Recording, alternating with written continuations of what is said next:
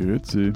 Und hallo, willkommen zur 172. Ausgabe unseres Transalpinen Podcasts mit Lenz Jakobsen, Politikredakteur bei Zeit Online hier in Berlin. Matthias Daum, Leiter der Schweizer Ausgabe der Zeit in Zürich. Und Florian Gasser, Leiter der Österreichseiten der Zeit in Wien unsere zwei Themen diese Woche. Ihr wundert euch ein wenig über äh, Olaf Scholz und den überraschenden Erfolg der deutschen Sozialdemokratie. Wir wollen ein bisschen darüber reden, woran das liegen könnte und was eure Länder davon lernen können ähm, oder auch nicht. Und wir wollen sprechen über Fahrradinfrastruktur, Teil 2. Letzte Woche waren die Lastenräder dran. Äh, diese Woche reden wir darüber, worauf diese Lastenräder eigentlich so fahren sollen. Wenn Sie uns dazu oder zu anderen Themen was schreiben sollen, gerne an alpen.zeit.de. Und Sie können uns auch Sprachnachrichten schicken, womit wir beim Thema wären. Sprachnachrichten sind eigentlich fast am lustigsten, weil eben bevor wir jetzt loslegen, müssen wir dann noch was aus der vergangenen Folge aufarbeiten. Es ist nämlich nicht nur so, dass ich allein mich über das äh, türkise E-Bike von Florian empöre. Auch in seiner Heimat, dem geliebten Land Tirol, kommt das äh, mäßig gut an, wie man hier nachhören kann. Hallo Florian, servus. Andi da. Du, ah, warte, jetzt muss ich lauter reden, sonst da geht der Wind. Du, ich habe jetzt gerade einen Podcast gehört, gell, bezüglich E-Bike, Lastenfahrräder etc. Gell. Also Entschuldige, äh, 120 Meter Wunsch äh, oberhalb, wohnst du auf der Hungerburg, Granewitten äh, oder wo Mentelberg. Man, du, es wohl mit der normalen Radl auch wieder treten oder mit dem Bus hinterfahren. Also, dass man da ein E-Bike nachher braucht, als Tiroler Bergland, ist schon ein bisschen traurig, muss ich da ganz ehrlich sagen. Und so ist es Innsbrucker. Also, dort. Also, das ist jetzt echt ja meiner Frontniveau, Florian. Ja, und äh, ja, natürlich als Autoersatz, ja, im Sommer von mir aus die paar Tage, wo es geht, gell, aber das ist trotzdem kein Grund, sich ein E-Bike zu kaufen. Wegen 100 Meter Höhenunterschied. Ich, mein, ich, bin, ich bin auch Innsbrucker. Inzwischen jetzt zwar aus Innsbruck ausgezogen, aufs Land, aber dennoch. Gell, also jegliche Strecken in Innsbruck kann man äh, zu Fuß oder mit dem Bus oder mit einem normalen Radl äh, bewältigen. Wir sind alles. Äh, aber aber bitte ein E-Bike anschaffen wegen 100 Meter Höhenunterschied. Also das. Ja. Entlarvt, Florian. Wobei ich habe, wenn ich es jetzt nochmals anhöre, ich glaube ja, er hat dich ja doppelt entlarvt, weil auf der Hungerburg leben würdest du, glaube ich, gerne, oder? So Mittelalter, Ritterspiele. Hm. Naja, die Hungerburg ist, ist ein Stadtteil, also das ist jetzt kein Burg leider. Aber übrigens, also ähm, der Andi und ich, wir haben uns dann ein bisschen ausgetauscht. Ähm, wir sind dann nicht so weit auseinander, aber die grundsätzliche Empörung, die ist schon geblieben. Lass uns mal zu unserem ersten äh, Thema kommen. Ich habe ja meinen Sonntagabend damit verbracht, wie übrigens noch einige Sonntage in den nächsten Wochen bis zum Wahlabend, dann am 26. September, das äh, Triell, neue deutsche Wortschöpfung, zu schauen. Also äh, Scholz gegen Baerbock gegen Laschet. Habt ihr auch was davon gesehen? Ihr interessiert euch ja dann durchaus doch ab und zu für deutsche Politik. Also na, ja, interessiere mich und nein, ich habe es jetzt nicht sinnvoller länger gesehen. Das ist so wie beim Super Bowl, irgendwie die Zusammenfassung reicht dann auch so. Genau. Interessant, was bei euch in der Schweiz und in Österreich so als Zusammenfassung ankommt. Da könnten wir vielleicht auch nochmal drüber reden. Aber ich fand Olaf Scholz äh, in diesem Triell wirklich schon sehr bemerkenswert. Ne? Der wirkte zeitweise so, als hätte er eigentlich was Besseres zu tun, als da äh, rumzustehen und sich rumzustreiten mit den anderen, als würde er lieber in seinem Ministerium sitzen. Er hat jede Möglichkeit genutzt, um davon zu erzählen, was er alles schon so gemacht hat äh, in diesem Ministerium und dass er eigentlich konkret arbeitet, während die anderen nur reden, so ungefähr. Wobei, das finde ich super, ehrlich gesagt. ja, ist auch so ein bisschen skurril, weil Laschet ist Ministerpräsident in Nordrhein-Westfalen, also dessen Amt ist jetzt auch nicht so viel unwichtiger als das von Scholz. Ähm, also da gibt es eigentlich von dem Amt her gar nicht diese Asymmetrie, aber Scholz hat das halt anders ausgestrahlt, weil Laschet angreifen musste. Ne? Der ist ja zurückgefallen hinter Scholz in den Umfragen knapp äh, und musste jetzt einfach mal ein bisschen was tun. Und gerade deshalb konnte Scholz sich da so als den äh, total soliden Langweiler inszenieren, was in Deutschland tatsächlich ganz gut funktioniert. Und das war ehrlich gesagt schon ziemlich irre. Das ist das erste Mal seit 2004, dass ein SPDler in Kanzlerumfragen, also wer, wer die Bundestagswahl gewinnt, wieder führt. Das muss man sich mal vorstellen, ja. Das sind, äh, lass mich nicht lügen, 17 Jahre und seitdem hat man das nicht mehr gesehen. Es gab diese anderen Kandidaten, Steinbrück, Schulz und so weiter. Die haben alle so getan, als hätten sie Selbstbewusstsein. Wobei, nein, nein, das stimmt nicht. Lenz, Lenz, das stimmt nicht. 2005 am Wahlabend habe ich auch noch einen sehr siegesgewissen Gerhard Schröder das gesehen. Das stimmt, aber genau das meine ich. Also dieses, dieses aufgepumpte sozialdemokratische Selbstbewusstsein, so natürlich gewinnen wir das, sie glauben doch nicht im Ernst und so, natürlich haben wir eine Chance aufs Kanzleramt. Genau das, das kennen wir aus all den Jahren. Bei Schröder war es der Höhepunkt, aber auch danach. Die ganzen Kandidaten mussten alle so tun, als hätten sie noch eine Siegchance, hatten es aber de facto, ehrlich gesagt, nie nie, ja, sei es Steinbrück, sei es Lenz, Steinmeier. Lenz, Lenz, Lenz, Lenz, Lenz, so, Und jetzt Scholz das erste Mal mit echter Siegchance, das ist schon irre, das wieder zu sehen. Ihr seht, ich bin total hin und weg eigentlich. Er wird ganz nervös, Lenz. Ja. ja, ja. Er kommt mir so vor wie Richard Attenborough, der eine ausgestorben geglaubte Spezie auf einer abgelegenen indonesischen Vulkaninsel zum ersten Mal seit 146 Jahren wieder vor die Kameralinse kriegt. Aber was ich als, als Außenstehender schon interessant finde, wie sich so in einem Wahlkampf stillenleise zum einen die Prioritäten der Wählerschaft verändern oder zumindest die Prioritäten, die man ihr, also der Wählerschaft, zuschreibt und wie einleuchtend dieses Aufholschleichen von Scholz irgendwie ist. Ja, wobei einleuchtend natürlich immer nur im Nachhinein, nicht wahr? Ja, ja, ja, also, ja, ja, ja, ja, ja, klar, im Nachhinein. Also nur um das auch nochmal kurz, äh, es kann man, kann man auch mal den Politikjournalismus ein bisschen kritisieren. Ich meine jetzt gerade gar nicht dich, Matthias, du hast damit ja aus der Schweiz relativ wenig zu tun. Aber im April war es total einleuchtend, dass Deutschland jetzt echt mal was Neues wagen will und nach 16 Jahren Merkel-CDU ganz bestimmt Baerbock wählen will, egal ob sie Regierungserfahrung hat oder nicht weil Baerbock halt in den Umfragen vorne lag. Da war das total einleuchtend. Danach war es total einleuchtend, dass nach diesem ganzen Corona-Stress und den Klimabedrohungsszenarien die Deutschen sich echt mal entspannen wollen und lieber nur Laschet wählen, weil der ihnen irgendwie nichts zumutet. Da lag Laschet halt vorne in den Umfragen. Und jetzt ist es halt total einleuchtend, dass sie Scholz als wahren Merkel-Erbe betrachten und deshalb ihn wählen. Also das ist dann so ein bisschen wie bei der Börsenberichterstattung oder beim Fußball. Journalismus will man im Nachhinein immer alle sehr gute Erklärungen dafür haben, warum die Kurse genauso stehen und das Spiel genauso ausgegangen ist, wie es halt ausgegangen ist. Also das finde ich auch mal ein bisschen bequem. So, äh, kurz dieser Ausbruch, aber lasst uns doch vielleicht lieber über Scholz selber nochmal reden. Ihr habt das ja ein bisschen verfolgt in den letzten Wochen und Monaten, nehme ich an. Wie nehmt ihr ihn denn wahr? Wie wirkt er auf euch? Wir haben wahrscheinlich vor, vor 140 Folgen schon mal über die Sozialdemokratie gesprochen. Ähm, das war irgendwie nach so einem Sonntag-Talkshow-Abend mit Olaf Scholz. Und ich habe damals gesagt, dass ich den halt so farblos und langweilig finde und dass sich die gesamte Krise der Sozialdemokratie in ihm widerspiegelt. Und du hast mir dann irgendwie zugestimmt und hast gemeint, Scholz wäre halt ein besonders hartes Beispiel für einen deutschen Sozialdemokraten. Mein Gefühl war ja immer, dass die deutsche Sozialdemokratie unter allen Sozis in Europa die größte Loserpartei ist. Also ich empfand in den vergangenen Jahren also an denen nichts interessant, aufregend oder irgendwie spannend. Und da hat mir die CDU immer mehr interessiert, ehrlicherweise, auch die FDP und die Grünen. Und Jetzt muss mich plötzlich die SPD wieder interessieren, weil sie bei 22 Prozent in den Umfragen liegen. Also ehrlich, toll ist das jetzt eigentlich auch nicht. Also da liegt unsere SPÖ auch. Äh, und die, eure Genossinnen und Genossen haben halt das Glück, dass Laschet so sehr vor sich hin langweilt, dass er mit so einem Wert als potenzielle Kanzlerpartei gilt. Ich, mein, ich, bin ja wirklich über gewisse Dinge immer wieder fasziniert bei dir und dazu gehört auch deine so tief sitzende Abneigung gegen die SPD und die SPÖ. Aber ehrlich gesagt, also so fahrtwarm ist es zum Beispiel ein Kevin Kühnert ja auch nicht. Also, Na, es gibt so einzelne äh, Dinge natürlich. Die, die SPD ja. zu verfolgen, das war halt dasselbe wie so ein, irgendein Verkehrsunfall in super Slow-Mo Endlosschleife anzugucken. Und ähm, also ich habe Scholz, das hat jetzt aber sicher auch mit meinem Arbeitgeber zu tun, immer etwas aus dieser Hamburger Optik verfolgt. Da fand ich ihn äh, sehr seltsam bei diesem G20-Gipfel und ebenso trümmelig im ganzen, in diesem ganzen Cum-Ex-Bank-Warburg-Skandal, wobei ich da ehrlich gesagt äh, bis jetzt nicht richtig durchblicke. Und als Bundesfinanzminister hat er dann halt in der Schweiz für einige Schlagzeilen gesorgt, weil er da als Erfinder dieser globalen Mindeststeuer, wir haben da auch mal drüber gesprochen, diese Mindeststeuer hm. für Unternehmen gilt.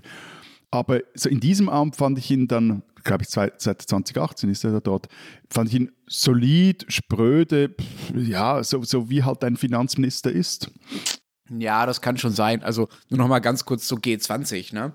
Diese harte Linie, die Scholz da gefahren hat, also sich immer hinter die Polizei zu stellen und äh, immer gegen äh, jede Form von Protestierenden und Randalierenden, Randalierenden zu Recht. Aber es gibt ja durchaus auch Berichte darüber, dass die Polizei da teilweise zu hart vorgegangen ist. Also, dass Scholz da quasi ähm, symbolisch den Krüppel rausgeholt hat, das ist überhaupt nicht ungewöhnlich für die deutsche Sozialdemokratie. Ihr erinnert euch vielleicht an Otto Schiele, ja, der hat sich mal mit Schlag, Schlagstock mhm. und Schlaghelm abfotografieren lassen. Das ist, also der starke und auch brutal auftretende Staat ist, hat durchaus auch eine Tradition in der deutschen Sozialdemokratie. Das ist jetzt nicht völlig neu. So, das ist das eine. Das andere ist dieser Eindruck, dass die SPD irgendwie nichts Spannendes macht und nicht vorkommt oder dass man sich für die nicht zu interessieren braucht. Den teile ich halt auch nicht ganz, äh, Florian. Zum einen, ich habe nie gesagt, dass man sich dafür nicht interessieren soll. Okay, ähm, aber ich finde, sie haben auch ein paar, paar Sachen gemacht, die man vielleicht nicht unbedingt, sagen wir mal, die sind jetzt nicht unterhaltsam oder irgendwie mega 23. Jahrhundert oder so, aber sie haben halt in den großen Krisen, die es in den vergangenen Jahren gab und Jahrzehnten, also Finanzkrise, Corona und so weiter, äh, waren es die Sozialdemokraten, die ja immer mit in der Regierung waren als kleinerer Partner äh, der Union, die dafür gesorgt haben, dass das nicht zu großen Verwerfungen geführt hat. Das muss man nicht spannend finden, aber es war ungeheuer wichtig. Ne? Also ähm, sei es in der Arbeitsmarktpolitik, sei es bei Kurzarbeitergeld, beim Mindestlohn, was auch immer. Das waren alles die Sozialdemokraten. Und sie haben gerade in Steuerfragen ein paar Dinge vorgeschlagen und angestoßen, die echt innovativ sind. Ne? Also globale Mindeststeuer hattest du ja, glaube ich, schon erwähnt, Matthias, und wir hatten ja auch im Podcast schon mal geredet. Es gibt auch was Arbeitszeitkonzepte angeht, ein paar echt gute Vorschläge äh, von SPD-Ministern, da würde ich sie gar nicht so abschreiben. Aber was schon stimmt, ist, dass Scholz nicht ganz typisch ist für die SPD. Du hast ja schon Kevin Kühnert erwähnt, Matthias, der hat beispielsweise ordentlich Wahlkampf gemacht gegen Scholz, als es so, irgendwann war das im letzten Jahr, darum ging, wer eigentlich Parteivorsitzender wird bei der SPD. Also da gab es eine klare Spaltung und die SPD hat eine Phase hinter sich, in der sie vor allem linke Leute an die Spitze gewählt hat, weil sie selber das so wollte. Und jetzt haben sie halt ähm, diesen eher rechten, für SPD-Verhältnisse Scholz da vorne stehen, was aber auch nicht so völlig ungewöhnlich ist. Ne? Das war bei Schröder auch schon ähnlich. Der war auch schon immer weniger, weniger links als seine Partei. Ja, also du hast schon recht. Die Vorsitzwahl damals, ähm, die war echt spannend. Ähm, das gestehe ich ja gern zu. Das habe ich, das hab ich wirklich ähm, interessiert verfolgt. Und ähm, das andere, dass ähm, die Sozialdemokratie in, in der deutschen Regierung, aber auch in anderen Regierungen ihre Meriten haben, das spreche ich ihnen überhaupt nicht ab. Ganz im Gegenteil, sie verkaufen es halt meist nur unter Wert.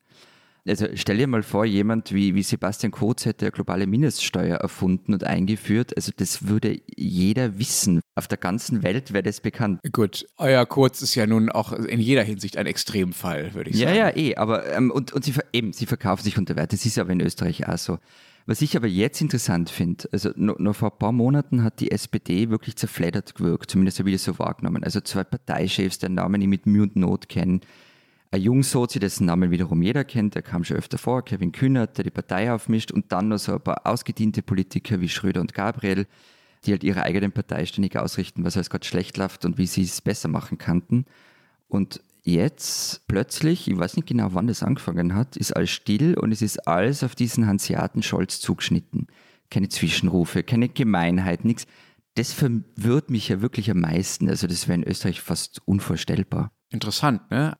Opposition ist Mist, hat äh, der, der alte Übergenosse Franz Das finden Sie bei uns auch und trotzdem zerfleddern Sie sich gegenseitig. Ja, aber der Wille zur Macht äh, scheint jetzt doch sehr, sehr, sehr, sehr groß zu sein. Man muss dazu ja auch sagen, so Parteien sind ja davon abhängig, nicht nur in ihrer Macht, sondern auch in ihrer inneren Struktur. Also wie viel Geld sie haben, ähm, was für eine Infrastruktur sie sich leisten können, wie erfolgreich sie so sind bei Wahlen. Ja, also deren ganze Infrastruktur mit Willy Brandt und so weiter, die kriegt doch einfach ein Problem wenn sie äh, nicht langsam mal wieder ein bisschen erfolgreich ist. Also da gibt es schon sehr, sehr, sehr, sehr großen Willen zur Macht und es gibt ja auch haufenweise Kampagnenprofis in der SPD. Die machen das seit Jahren. Anders als die Grünen haben die schon so, so, so viele Bundestagswahlkämpfe auf diesem Kanzlerkandidaten- und Kanzlerkandidatinnen-Level gehabt. Das finde ich äh, schon verständlich, dass sie da jetzt alles äh, hinten anstellen, auch ihre Konflikte hinten anstellen. Und aber ja, man kann sie dafür loben, dass ihnen das gelingt. Und im Übrigen äh, von wegen alles auf eine Person zuschneiden, äh, Florian. Ähm, es gab da vor ein paar Tagen so eine Nachricht aus Österreich, dass eure geliebte ÖVP ähm, einen Parteitag abgehalten hat, der wohl mehr so eine Messe war zur Huldigung des alten und neuen Messias, nämlich Sebastian Kurz, alles auf eine Person zugeschnitten. Über 99 Prozent hat er geholt. Also da habt ihr in eurem Land ja auch ein paar Erfahrungen mit, was das angeht. Eh, und gäbe es aber so einen konservativen Superstar wie Sebastian Kurz in Deutschland, dann wäre eure SPD mit diesen 20 Prozent und ein paar zerquetschten, äh, die würde alt ausschauen. Und ja, ey, natürlich ist es legitim und klug und es gibt Kampagnenprofis, die das machen. Ich finde es eh gescheit, was die SPD da macht, aber es überrascht mich halt als Beobachter der österreichischen Sozialdemokratie ein bisschen. Eine Zwischenfrage, Florian. Was müsste denn mhm. passieren, damit die österreichische Sozialdemokratie sich auch mal äh, so am Riemen reißt, wie die deutsche das gerade tut? Ja, das ist schwierig, aber vielleicht die letzte Wahl, wo es ein bisschen funktioniert hat, war 2017 Christian Kern ähm, gegen Sebastian Kurz, wo es eben so wie bei euch jetzt die echte Chance darauf gibt, den Kanzler zu stellen. Aber das heißt, es hängt auch tatsächlich von, vom Personenangebot ab. Also wenn da wieder jemand ja, auftaucht, sicher. hinter dem man sich vereint, dann funktioniert das auch wieder. Mhm. Wahrscheinlich. Also in der, in der ÖVP hat es genau so funktioniert. Also mhm. bei der ÖVP vor Sebastian Kurz, die war auch zerfleddert, dann kam der eine, auf den man sich geeinigt hat und es hat funktioniert. Was ja bei uns zum Erfolg von äh, Scholz erheblich beiträgt, ist, dass er es tatsächlich hinkriegt, als Erbe von Angela Merkel aufzutreten, die ja aus einer anderen Partei kommt. Ne? Und es gibt dazu zwei unterschiedliche Interpretationen, die ich eigentlich beide ganz interessant und ähm, ja, mit einem gewissen Erklärwert äh, finde. Die eine ist, dass die Leute gar nicht Inhalte wählen, sondern letztlich dann eigentlich doch nur Personen und so einen gewissen Stil und äh, dass sie da bei Scholz die gleiche ruhige Seriosität spüren, wie sie das bei Merkel gespürt haben. Das finde ich einleuchtend. Da, das kriegt Scholz hin, das zu imitieren, auch wenn er anders ist als Merkel. Und die andere Erklärung ist, dass Merkel eigentlich inhaltlich selbst so sozialdemokratisch regiert hat. Es gibt ja diese auch gut begründeten Erzählungen davon, dass sie eigentlich auch die CDU sogar sozialdemokratisiert hat in ihrer Zeit als Regierungschefin und Parteivorsitzende, dass eigentlich jetzt nur ein echter Sozialdemokrat ihr echter Erbe sein kann. ich bin ja zum einen gegenüber solchen Erbfolgeinterpretationen immer recht skeptisch, zum anderen, was ich lustig finde, dass Scholz das selber auch aufnimmt, wenn er das so mit der Raute, wo war das, auf dem Magazin? SZ-Magazin, genau, ja. Irgendwie mit der Merkel-Raute äh, posiert. Aber gleichzeitig, also wenn ich mir jetzt die drei, die bei euch zur Auswahl stehen, anschaue, dann kann ich ja durchaus verstehen, dass eine sagen wir mal, gewisse aufgeschlossene, nicht gerade allzu risikofreudige breite Mittewählerschaft sich sagt, dass sie am ehesten noch diesem Scholz ein neues Elektroauto abkaufen würde oder ein Lastenrad als der, der, der Baerbock und dem Laschet. Und ich meine, es war ja auch recht geschickt von ihm, wie er zu einem recht frühen Zeitpunkt im Wahlkampf so diesen Klimaturn hingelegt hat. Ich, ich habe das ja, also jetzt aus meiner Warte hier aus der Schweiz ja nie recht verstanden, also verstanden im Sinn von, ich konnte es nachvollziehen aufgrund der Geschichte der deutschen Sozialdemokratie, aber ich habe, das ist ja bei uns völlig anders, so diese, diese klare Unterscheidung zwischen Grünen und, und Sozis, wie ihr in Deutschland ja bei Umweltfragen habt, dass die bei euch ja recht stark ist. Die Gabung gibt es bei uns eigentlich kaum mehr, zumindest so seit den, den 80er Jahren. Aber wie er da diesen Klimaturn hingelegt hat, das war ja schon auch recht clever. Also damit hat er sich halt auch wählbar gemacht gegen links oder gegen so eine gewisse Ökomilieus. Ja, eh, clever vielleicht, aber auch wieder keine Raketenwissenschaft. Also, ja, das, das, äh, Kli das, Nein, aber das ist jetzt Klimapolitik für sozialdemokratische Wählerinnen und Wähler und wie wichtig ist, das ist jetzt echt kein Geheimnis. Also, ich habe mir das mal für 2019 in Österreich angeschaut, da war auf Platz 1 der meistdiskutierten Themen Käuflichkeit der Politik. Ja. Irgendwie nach Ibiza logisch und danach war die Klimafrage das wichtigste Wahlmotiv. Ja, aber, aber das letzte Mal, als ich, ich irgendwie auf der Landkarte nachgeschaut habe, gab es bei euch keine Tagebaue. Das ist wahr. Und das ist, glaube ich, ein recht in der Form ja, nicht. das ist ein, oder, und auch keine. Es gibt, ja. es gibt überhaupt in Deutschland, also du hast die Geschichte der Sozialdemokratie schon angesprochen. Ich will es gar nicht lang machen, aber ganz kurz. Also die Industrialisierung und der Industriearbeiter spielt sowohl für die Sozialdemokratie als auch für Deutschland generell äh, für die politischen Prioritätensetzung eine riesige Rolle. Und ich würde auch vermuten eine viel größere Rolle als bei euch. Und ich glaube, dass dieser diese Aussage, ja, Klimapolitik ist uns auch wichtig von SPÖ oder SPD-Wählern, da ist auch so ein bisschen die Erwartung mit drin, dass es halt schon Klimapolitik sein soll, dass sie aber halt dann doch auch nicht so wehtun soll. Das ist ja auch eine berechtigte Erwartung, ja? Nein, nein, nein, nein aber da würde ich jetzt dich korrigieren. Ich glaube, das ist wirklich ein Unterschied. Das ist, also genau, da, das da kann ja sogar sein. nicht ja. SPÖ und SP und SPD in den gleichen Topf, sondern eher die Österreich und die Schweiz in den gleichen Topf, weil es halt hier also in beiden Ländern ja nicht mehr diese riesen oder diese großen Schwerindustrie-Konglomerate gibt oder vor allem auch die gibt es schon ganz lange nicht mehr. Und auch diese, diese Idee von, dass man noch für den Currywurst-VW-Arbeiter eigentlich einstehen muss, die gibt es hier einfach nicht. Ich glaube, das ist, und von dem her glaube ich eben, dass der Unterschied jetzt bei diesem Scholzschen Klimaturn ist eben, dass er das auch gestrichen hat. Also dass es nicht auch um Klimapolitik geht, sondern dass das zumindest jetzt im Wahlkampf ja zu einem zentralen Thema gemacht hat. Ja, ich würde, ich habe nicht den Eindruck, dass er das auch gestrichen hat. Also Arbeit äh, und Arbeitsbedingungen sind schon mindestens genauso wichtig als Thema Wohnen, ne? solche Geschichten. Aber vielleicht wäre das auch anders, wenn da andere Leute an der Spitze ständen. Ne? Also auch da ist ja die Frage interessant, inwieweit eigentlich der Kandidat zur Partei passt. Das ist ja das, was die Gegner der SPD ihr vorwerfen, so nach dem Motto, ja, ja, hier steht da Scholz vorne drauf und nach dem Wahltag kommt dann der Rest der SPD wieder auf, aus der Kiste und äh, wir haben quasi quasi Sozialismus. Das ist natürlich völlig irre, aber was schon stimmt, ist, dass die Parteivorsitzenden, ähm, also Saskia Esken und Walter Borjans, viel linker sind als Scholz und dass die SPD zuletzt vor allen Dingen solche Leute gewählt hat. Und davon haben sie sich jetzt offenbar verabschiedet. Übrigens anders als Grüne und die Union, die ja jeweils die nominiert haben, die die eigene Partei, wobei doch selbst das bei der Union noch nicht mal so wirklich stimmt, aber die zumindest die eigenen Funktionäre bei der Union und bei den, bei den Grünen die ganze, ganze eigene Partei lieber haben wollte. Ne? Also Baerbock und Laschet und eben nicht die, bei denen man zumindest vermuten konnte, dass sie mehr Wähler gewinnen, weil sie in der breiten Wählerschaft beliebter waren. Also Markus Söder und Robert Habeck. Jetzt haben wir vorher schon etwas über die Politik gesprochen, aber ist denn seine Politik, also Scholz Politik überhaupt noch sozialdemokratisch? Ich glaube, es ist unglaublich schwer zu sagen, was heute eigentlich genau sozialdemokratische Politik sei. Das ist ja genau die Krise der Sozialdemokratie äh, in vielen äh, europäischen Ländern. Aber ich würde sagen, für deutsche Verhältnisse ist sie das auf jeden Fall. Ja, also globale Mindeststeuer haben wir schon besprochen. Dazu kommen etliche Ausweitungen der Rentenbezüge auf Betreiben der SPD. Die SPD hat ein Recht auf Homeoffice in der Pandemie durchgesetzt. Scholz verspricht, äh, wenn er gewählt wird, jedes Jahr dem Bau von 400.000 neuen Wohnungen, also dafür zu sorgen, er will die nicht selber bauen, nicht alles staatlich, aber er will es anleiern und so weiter und so fort. Also da gibt es eine ganze Reihe von Projekten, die wirklich, äh, ja, ob man das jetzt klassische oder moderne Sozialdemokratie nennt, ist vielleicht Geschmackssache, aber die auf jeden Fall klar der Sozialdemokratie zuzuordnen sind. Und dann gibt es natürlich noch viel, viel linkere Programmatiken, also Enteignungen und ähnliches, die aber dann tatsächlich eher bei der Linkspartei aufgehoben sind, die es ja bei uns auch noch gibt. Das ist tatsächlich der wirklich große Unterschied zu uns. Ähm, wobei, also die Linkspartei, das ist, wobei mir nicht sicher bin, ob das jetzt mehr Vor- oder Nachteile für Sozialdemokratie hat. Ein Vorteil ist aber sicher, dass es zum Beispiel im Links von der SPÖ keine Alternative gibt. Ein bisschen die Grünen vielleicht, aber echte Linkspartei, zu der man, wenn man beleidigt ist, äh, mit den Roten wechseln könnte, gibt es abseits von der Steiermark nicht. Dafür gab es halt eine massive Abwanderung nach rechts, zu den Freiheitlichen.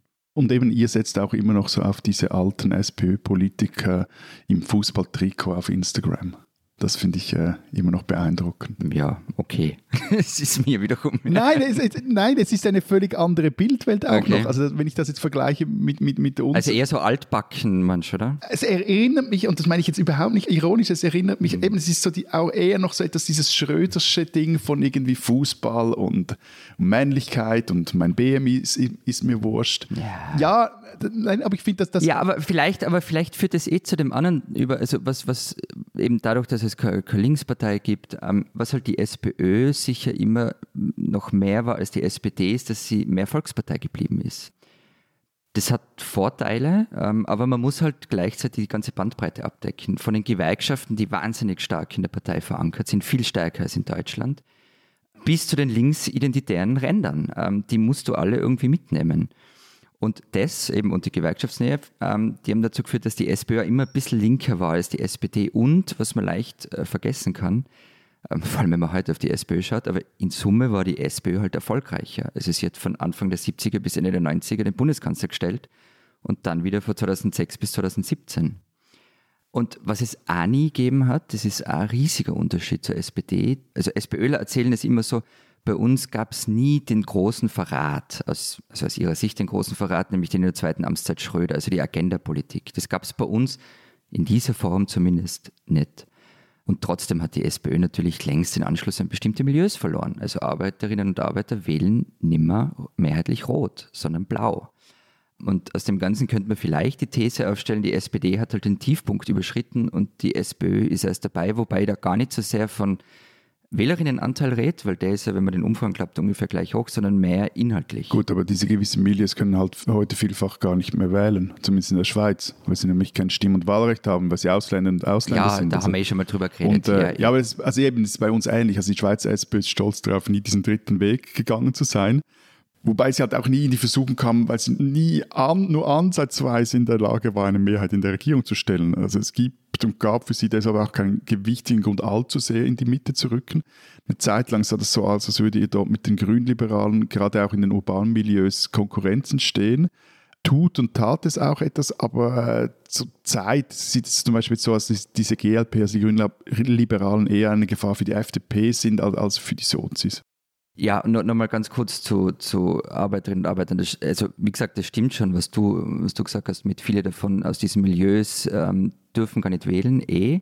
Aber eben, also Arbeiterinnen und Arbeiter in Österreich, nur 23 Prozent wählen die Sozialdemokraten, 48 Prozent ähm, die FPÖ. Hätte denn ein sozialdemokratischer deutscher Bundeskanzler, also Olaf Scholz, wenn es wirklich so weit kommen sollte, der hier übrigens dieses TV-Triell in den Umfragen gewonnen hat und übrigens auch nicht mehr bei 22 Prozent steht, sondern jetzt, äh, ich glaube, stand Montagabend in der neuesten Umfrage bei 25 Prozent, hätte so ein sozialdemokratischer deutscher Bundeskanzler eine Strahlwirkung nach Österreich? Würde euch das mitziehen oder würde er euch noch tiefer ins Tal versenken, lieber Florian, von dem du gerade gesprochen hast? Also er würde von den Roten hier sicher gefeiert werden. Er hätte garantierte Strahlwirkung. Das haben, haben deutsche Bundeskanzlerinnen immer.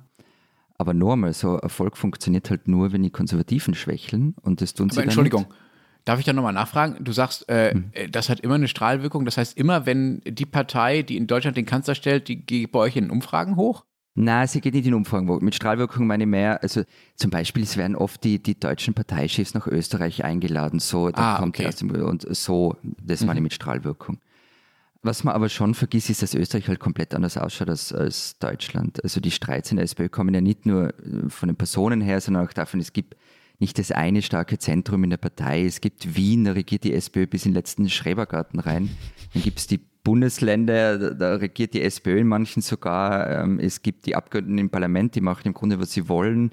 Es gibt die relativ schwache Parteizentrale und, und aus dem Ganzen heraus und sehr viel persönlichen Animositäten sind in den vergangenen Jahren die Konflikte entstanden. Und eben, nochmal, eine Kampagne wie in Deutschland zugespitzt auf einen Kandidaten, inhaltlich zugespitzt, kann ich mir echt schwer vorstellen. Abgesehen davon, dass ich gar nicht wüsste, welche Themen die Sozialdemokratie in Österreich bespielen sollte weil ihre Kerninhalte, die haben sie, also von Vermögensteuer bis Gesamtschule, mehr oder weniger mal begraben. Also das habe ich gemeint mit dem Tiefpunkt. Ich glaube, den Prozess, den die SPD in den vergangenen Jahren durchgemacht hat, der steht der SPÖ noch bevor. Ich, habe mich jetzt im, im Laufe der ganzen Sendung gefragt, wie sehr sich eigentlich die Schweizer SP wirklich über einen Scholz-Kanzler freuen würde. Ich meine, vordergründig sicher. Aber es könnte auch etwas nervig sein für Sie. Also, wobei man zum, also sagen muss, Deutschland und Schweiz ganz unterschiedlich politisches System, da kann man sich dann immer rauswinden.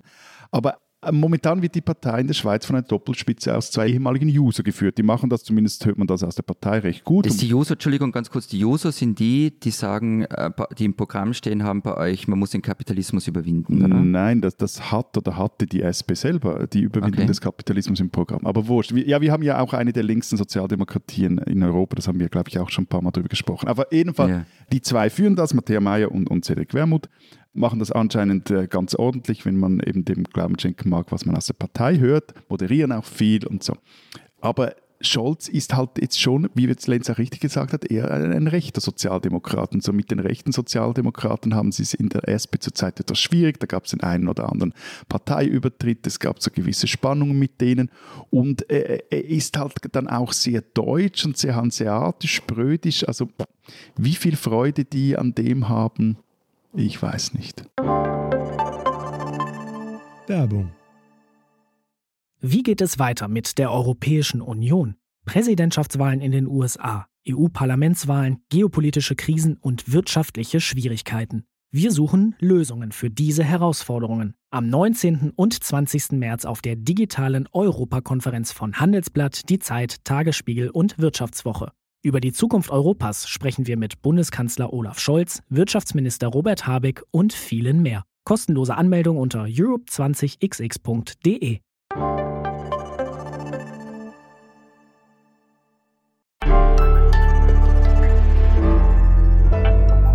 Diesen Schweizer sollten Sie kennen. In seiner alten Heimat in Jamaika war er ein Nationalheld in der Schweiz, wo er seit 30 Jahren mit seiner Frau, einer ehemaligen Domina und den beiden gemeinsamen Kindern in Einsiedeln lebte, galt er als Paradiesvogel, als Freak mit bunten Kleidern und gefährtem Bart. Aber das sind ja nur die Äußerlichkeiten. Vor allem war Lee Scratch Perry der Salvador Dali of Music.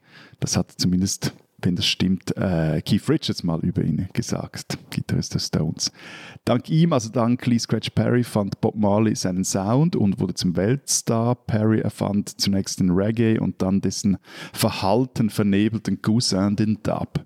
In seinem Studio Black Ark in Kingston legte er ab den späten 60ern Hall über Hall, reihte Echo an Echo.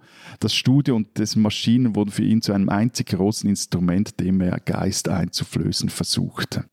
Geboren wurde Perry vor 85 Jahren in der ländlichen Stadt Kendall. Der Vater war Straßenarbeiter, die Mutter arbeitete, glaube ich, auf dem Zuckerrohrfeld. Der Teenager Perry dann, der versucht sein Glück unter anderem als Tänzer oder als Glücksspieler, bis er schließlich den Weg nach Kingston fand und den Anschluss an die dortige Musikszene. 1979 kommt es dann aber zur Katastrophe. Die Black Ark, also das Studio brennt ab. Ob Perry das Studio angezündet hat oder was sonst passiert ist, weiß bis heute niemand. Offizielle Version ist ein Kurzschluss. Er verlässt dann Jamaika, geht nach New York, nach London und schließlich in die Schweiz. Von hier stammt seine zweite Frau, Mirel Rüegg. Und eben nach Einsiedeln, wo er sich auch mit der schwarzen Madonna im Kloster dort äh, befasst und ein neues Studio aufbaut, die Blue Ark. Aber auch die brennt ihm dann mal wieder ab. 2015 war das. Und am Sonntag jetzt ist Lee Scratch Barry in einem Spital in Jamaika gestorben, wo er das letzte oder die letzten Lebensjahre dann noch verbracht hat. So oder so, er bleibt ein Wahlschweizer, den man kennen muss.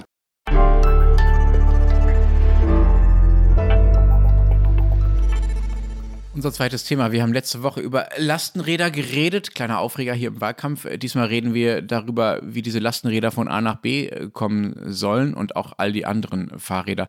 Also wir reden über äh, Fahrradinfrastruktur. Und ich erzähle vielleicht gleich mal ein bisschen was aus Deutschland und aus Berlin dazu. Äh, hier bei mir vor der Haustür quasi soll irgendwann mal der Punke Trail langlaufen. Als wir hier eingezogen sind, gab es diesen Namen und diesen groben Plan dazu schon. Das war 2017. Ähm, ich befinde mich hier im Berliner Norden in der Nähe der Panke, also eines kleinen Flusses, und da soll so eine große Fahrradautobahn quasi aus den Vororten, ich glaube sogar aus Brandenburg teilweise, bis in die Berliner Mitte äh, reinführen, auf der man zum Beispiel nicht mehr an Ampeln anhalten muss, weil das alles untertunnelt und überbrückt ist und solche Geschichten. So, das Ganze wurde, glaube ich, vor mittlerweile zwei Jahren dann tatsächlich mal so grob beschlossen, soll aber erst 2026 fertig werden das ist halt, wenn man sich anschaut, was so klimapolitisch und mobilitätspolitisch äh, an Druck im Kessel ist, sozusagen ganz schön spät. Ne? Auch hier wird es immer voller in Berlin, das ist alles nicht so nice.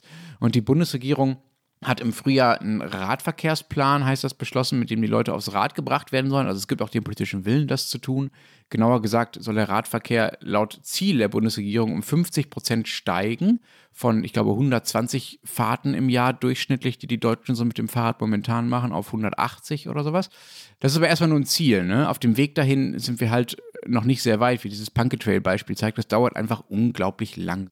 Wie ist das bei euch? Gibt es ähnliche Ziele? Hat sich da durch Corona, das ist zumindest mein Eindruck, auch ein bisschen was getan in der politischen Dringlichkeit bei dem Thema? Bei uns wurde bereits 2018 auf Bundesebene eine Vorlage mit 73 Prozent Ja-Stimmen angenommen, die es dem Bund erlaubt, den Veloverkehr zu fördern beziehungsweise die Gemeinden und Kantone dabei zu unterstützen. Moment, Moment. Das heißt, das war vorher verboten? Der Bund durfte kein Geld ausgeben dafür? Oder? Diesen Verfassungsartikel gibt es erst seit dann und da hat er quasi auch jetzt einen Auftrag, das zu fördern. Und vorher war das halt immer und ist auch jetzt noch sehr stark Sache der Gemeinde und der Kantone.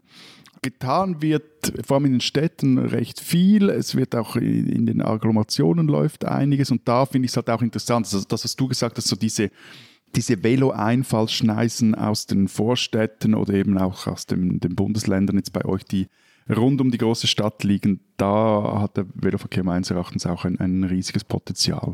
Vor allem, was ich sage, vor allem, wenn er noch ein Motor hat mit den E-Bikes. Aber auf die Farbe kommt es an, bloß nicht türkis. Sagen wir mal so, bei uns ist auch relativ viel angekündigt. Also im, im türkis-grünen Regierungsprogramm ist vorgesehen, dass der Anteil des Radverkehrs bis 2025 verdoppelt werden soll auf 13 Prozent.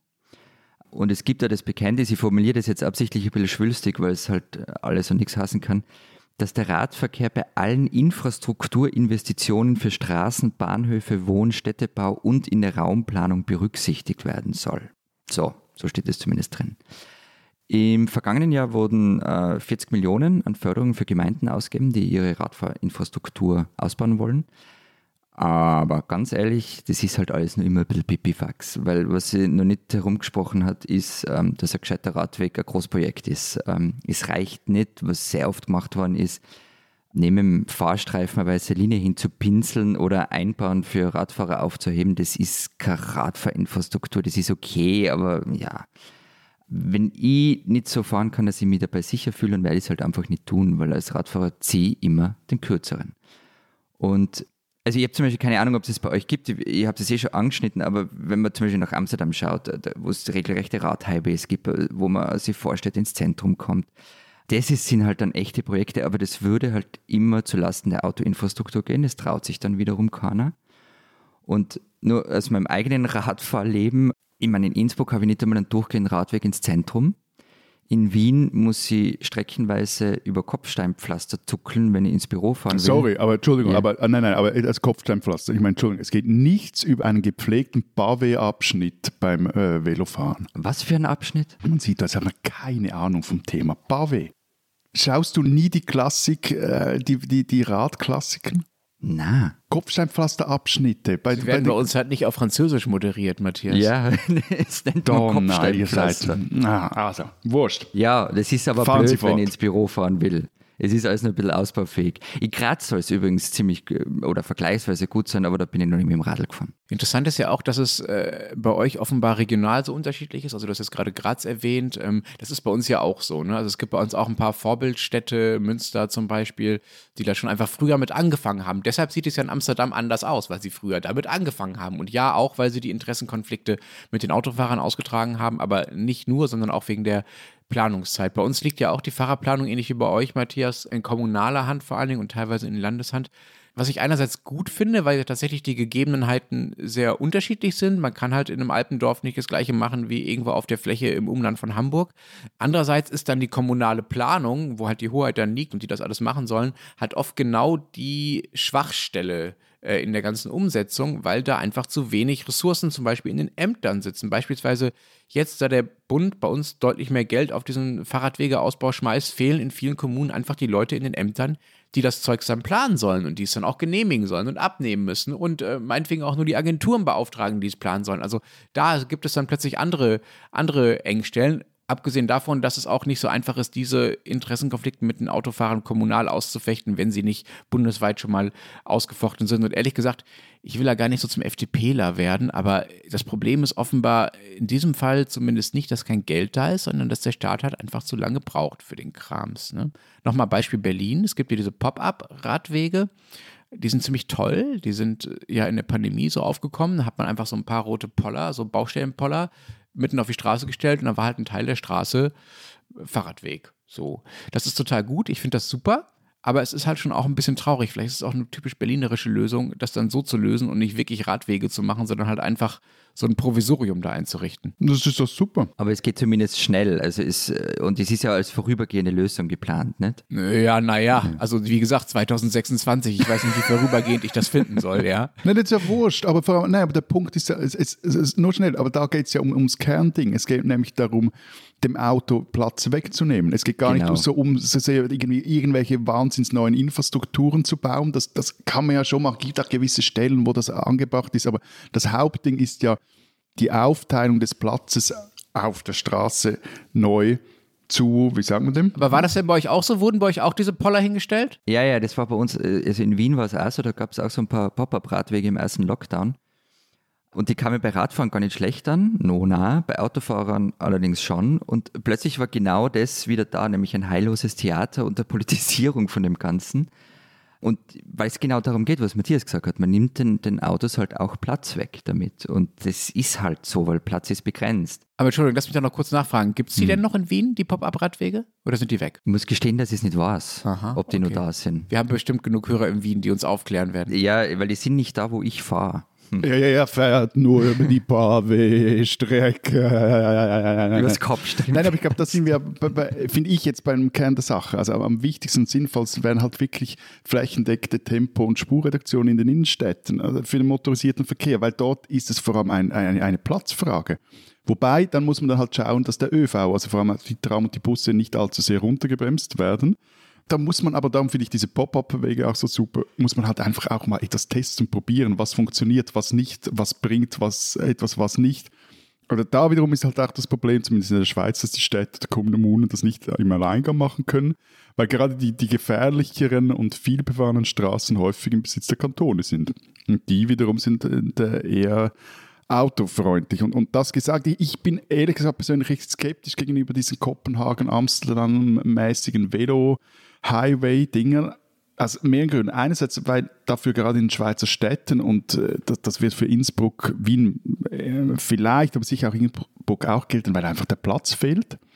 Von dem her finde ich lieber hier und dort dem Auto den einen oder anderen Meter abzwacken, weil das äh, der Auto einfach zu viel Platz in der Stadt braucht, anstatt er von irgendwelchen gorbiesken Velobahnen äh, zu träumen.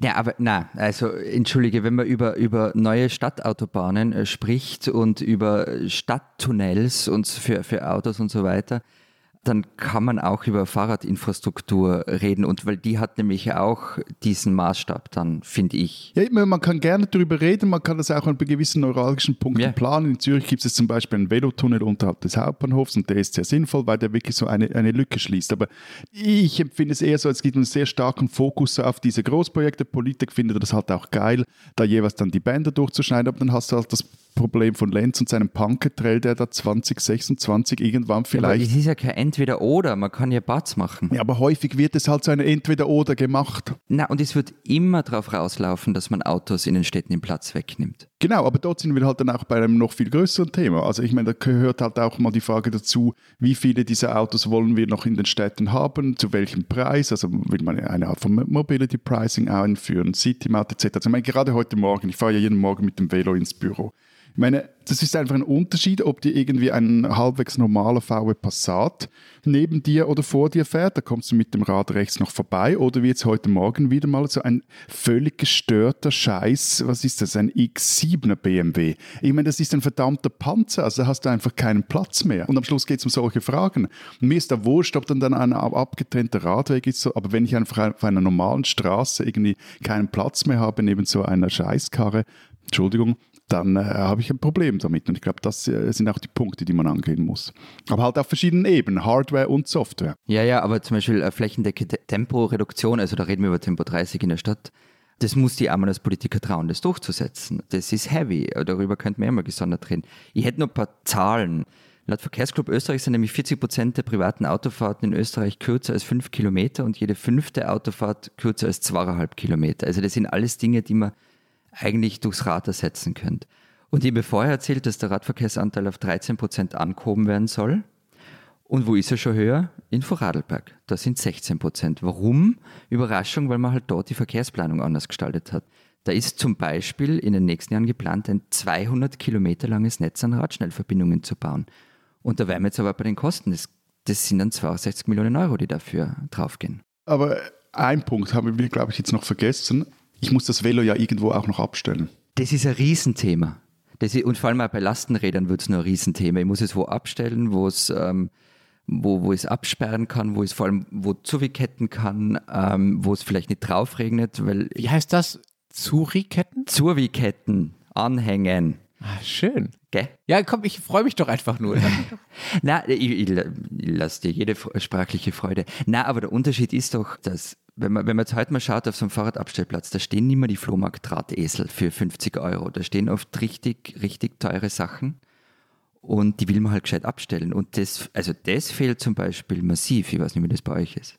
Und das ist ja übrigens in alle Umfragen immer ganz weit oben, wenn es darum geht, warum fahren sie nicht mit dem Rad. Ne, vor allem das, äh, Entschuldigung, äh, verdammt mühsam ist halt auch, dass diese Diebesbanden, diese Velodiebesbanden zugelegt haben und ja auch gut abgeschlossene, angekettete Räder, wenn sie nicht noch irgendeinen wirklich nochmals abgeschlossenen Veloraum stehen, einfach mitgehen lassen und einladen und irgendwo dann äh, weiterverkaufen. Aber vielleicht zum Schluss, der Schweizer Städteverband, vielleicht können wir uns ja darauf einigen. Der hat mal das Motto geprägt, man solle aus dem Bauch heraus Velo fahren können. Und ich finde, das trifft es meines Erachtens ganz gut. Also je weniger ich mir überlegen muss, ob das Velo wirklich das richtige Verkehrsmittel ist und nicht wegen der Topografie und nicht wegen, ob ich jetzt gerade Lust habe oder, sondern eben, dass ich, wenn ich mir nicht mehr überlegen muss, ob mich jetzt dieser BMW X7 irgendwie an den Randstein drängt oder ich äh, das Velo irgendwo an einen Laternenpfahl ketten muss und Schiss haben muss, dass dann wegkommt, desto eher benutze ich es dann. Und ich meine, jetzt ist es halt noch immer so, dass ich kaum je ohne eine Verkehrsregelverletzung sicher durch eine Stadt wie Zürich fahren kann.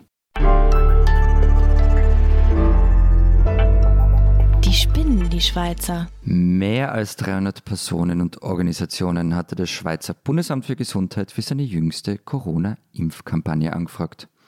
Nur 100 haben zugesagt. Nicht dazu gehört die Schweizer Fußballnationalmannschaft. Ja, man kann schon sagen, es gibt irgendwie ein paar Gründe, hauptsächlich wahrscheinlich schlechte, dass sich eine Fußballnationalmannschaft bzw. ein Fußballverband gegen ein solches Engagement ausspricht. Vielleicht kann man sagen, Impfen ist eine private Entscheidung und die Spieler, die sind ja nicht einmal angestellt bei denen und man will die nicht dazu verpflichten, sich öffentlich dafür zu werben. Aber dem Schweizer Fußballverband, der 2020 vom Bund 11 Millionen Franken erhalten hat, um die Covid-19-Schäden zu begrenzen und dessen Schweizer Clubs weitere aber Millionen Steuergelder erhalten haben, weil sie ihre Spiele vor leeren Rängen austragen mussten. Dieser Verband will nun für eine eigene Impfkampagne mit der Nationalmannschaft na was wohl? Geld. Oder wie es der Sprecher der Schweizer Fußballnationalmannschaft, der ehemals gebührengeldbesoldete SAF-Journalist Adrian Arnold meinte, Zitat, wenn das BAG mit der Nationalmannschaft zusammenarbeiten möchte, kann es Sponsoring-Partner werden. Zitat Ende. Liebe Schweizer Fußballverband, also so ganz alle, also ihr habt sie einfach nicht alle. Ihr spinnt's.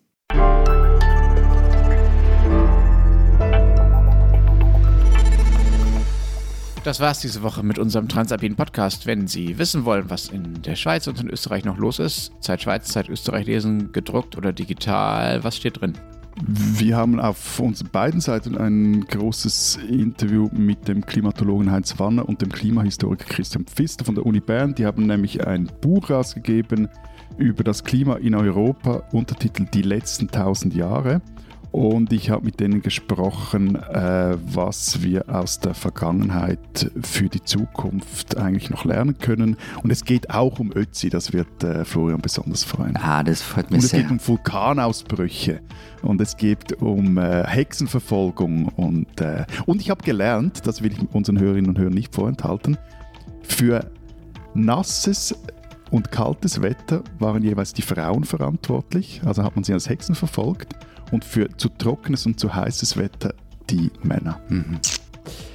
Auch auf unseren beiden Seiten ist ein Porträt über den niederösterreichischen EU-Abgeordneten der ÖVP, über Lukas Mandl, der jetzt im Auftrag des EU-Parlaments irgendwie die Beziehungen der Europäischen Union mit der Schweiz reparieren soll. Und dann haben wir noch ein Stück von meiner Kollegin Christina Pausackl, die sich anschaut, was das Urteil, das noch nicht rechtskräftige Urteil gegen Heinz-Christian Strache für die Zukunft von Parteispenden bedeutet. Und wenn Sie wissen wollen, wie es mit Olaf Scholz so weitergeht, dann lesen Sie doch den Rest der gedruckten Zeit oder natürlich Zeit Online. Wir hören uns nächste Woche wieder. Bis dahin. Vielen Dank. What a time to be Olaf. Und tschüss.